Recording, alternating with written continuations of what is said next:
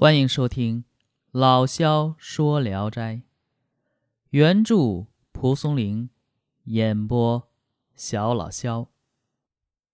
今天讲的这一篇名字叫《钱补屋》。话说夏商呢是河间人，他的父亲夏东陵是个奢侈成性的富翁。每当吃包子时，就只把馅儿吃掉，要把这包子皮给扔掉。那你直接炒盘菜多好啊！扔的呢是满地都是。人们因为他肥胖，称呼他为“丢脚太尉”。这脚呢，就指的是这些包子皮。到了晚年，因为这样奢侈啊，所以家境就极其贫困了，每天饭都吃不饱，两臂干瘦。皮肉松弛如带，人们又称他为木桩僧，意思是说呢，他像个身挂袋子的化缘和尚。临死前，他对夏商说：“我平生暴殄天物，惹怒了老天爷，以致冻饿而死。你要珍惜上天赐予你的福分。”好好干活，来弥补我的过失啊！夏商严格遵守父亲的遗教，为人诚恳朴实，没有一点不好的念头，耕田种地，自食其力，村里人都喜爱和尊敬他。有位富人某翁，可怜他贫穷，借给他本钱，让他学贩运生意。可夏商往往连本带利全都赔了进去，他因无力归还本金，心中很不安，就请求在某翁家呀当用工。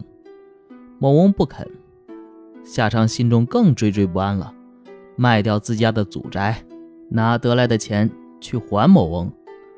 某翁一问这钱哪来的，他把这话如实说了。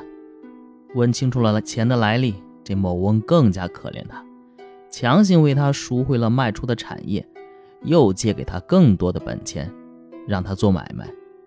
夏商推辞说：“以前借的十几两银子尚且还没还上，怎么能背上来世当驴做马才能偿还的债务呢？”某翁就请了一位商人和他一起去做生意。过了几个月回来了，仅仅是没有亏本而已。某翁不收他的利息，让他拿着本钱再去做一次生意。过了一年多，夏商赚回了满车的货和钱，但是啊，在归途之中，江上遇到飓风，船差点被掀翻，货物丧失了一半。回来后清点了一下剩下的钱物，大约还是可以仅仅偿还本钱。于是。他对同行的商人说：“哎，老天爷让我贫穷，谁能救我呢？都是我连累了你啊！”于是清点账本交给那位商人，恭敬地退出了。某翁再次恳切地让他仍去做买卖，他坚决不肯，依然耕田度日。他经常感叹说：“人生在世。”都有几年享福的日子，怎么我就会落魄到这个地步呢？这个时候啊，正好从外地来了一位会巫术的人，善于用钱币占卜，能预先知道人的命运。夏商恭敬地去见他。这个会巫术的人是一位老太太，她的寓所精致整洁，中间设立神位，香气缭绕。夏商进去朝拜以后，巫婆便向他要占卜费。夏山给了他一百枚钱，巫婆都放入木桶中，然后拿着木桶跪在神座前，用这手摇木桶，如同求签那样。一会儿站了起来，把钱倒在手上，然后在桌上依次摆开。方法是有字的一面是凶，背面。就是吉。数到五十八枚时都是字，以后则都是背面了。巫婆就问他：“今年多大岁数了呀？”夏商回答说：“二十八岁。”巫婆摇着头说：“哎，早着呢。官人，你现在行的是仙人运，并不是你的本身运。到五十八岁才交本身运，才不会有坎坷。”夏商问：“什么叫仙人运呢？”巫婆说：“先辈人有善行，他的福气。”没有享尽，后辈人就可以享用；先人有恶行，他的祸没有遭尽，后辈人也得承受啊。夏商屈指一算，说：“那再过三十年，我都已经老了，行将就木了。”巫婆说：“五十八岁以前。”便有五年运气回转，略可干点事情，但也只能是免于饥寒罢了。到五十八岁这年，会有巨额的金钱送上门来，您都不需要费力去寻找。官人这一生没有过失，你的福气下辈子也享用不尽呐。这夏商告别了巫婆，回了家，对他的话将信将疑，但他仍安于贫穷，坚持操守，不敢妄求非分之财。这说话时间可就过得快，到了五十三岁那年，就留心验证女巫的话是否灵验。当时正在春耕，夏商得了疟疾，不能耕田。病好以后又大旱，禾苗都枯死了。快到秋天才下雨，家里没有别的种子，把所有的地都种上了谷子。接着天又旱了，荞麦、豆类等作物啊，大半都枯死了，只有谷子没事儿。后来得到雨水的滋润，茁壮成长，产量。比往年增加一倍。第二年开春闹饥荒，夏商却没有挨饿。这夏商因此相信了巫婆的话，向某翁借来本钱，要做一些小生意，得到了一些小的利润。有人劝他：“你大做点大买卖。”他不肯做。到五十七岁那年，偶然修理院墙，挖地。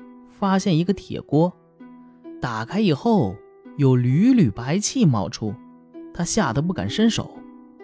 过了一会儿，这气散尽了，看到满锅都是白花花的银子。夏商夫妻把银子取出来一称，总共是一千三百二十五两。二人私下议论，这巫婆的占卜啊，也许有点小错。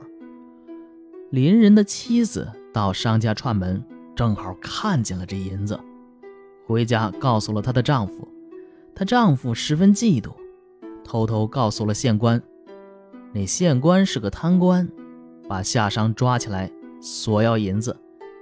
夏商的妻子想隐藏一半，夏商说：“啊，如果不是我们应得的，留下来也要招祸。”于是把银子。全部交了出来。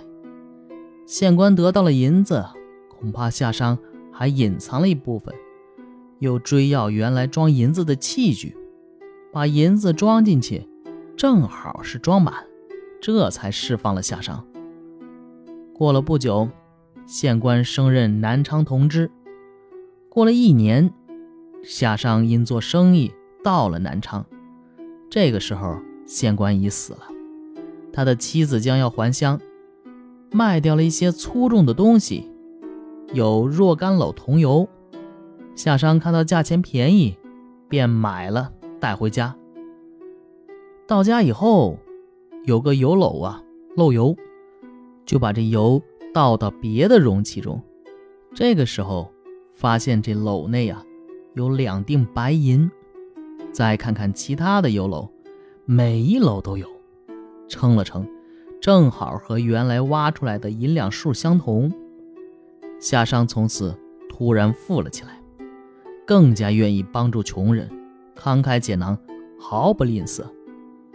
妻子劝他给子孙留一些遗产，夏商说：“哎，你知道什么？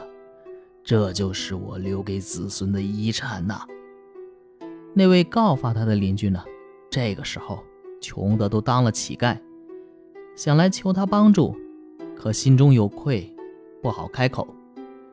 夏商知道以后，告诉他说：“哎，都是过去的事，我时运不到。”所以鬼神借你的手把好事打破，你有什么错呢？于是周济他，邻人感动得直掉眼泪。后来夏商活到了八十岁，子孙继承了他的产业，好几代都兴盛不衰。易史是说：“奢侈的太过分，王侯都不免遭殃，何况是普通百姓呢？活着的时候。”暴殄天物，死时就穷的口中没有饭喊，也是可悲呀。幸亏临终前给儿子留下了惜福力行的遗言，儿子能听从父亲的遗言，勤俭持家，使穷困了七十年的家庭得以中兴。不然的话，父亲的罪孽连累儿子，儿子又连累孙子，那……岂不是成了世代相传的乞丐了吗？再说，什么样的老巫婆，终于泄露了上天的秘密？哎，真奇怪呀！好，这故事就讲完了啊。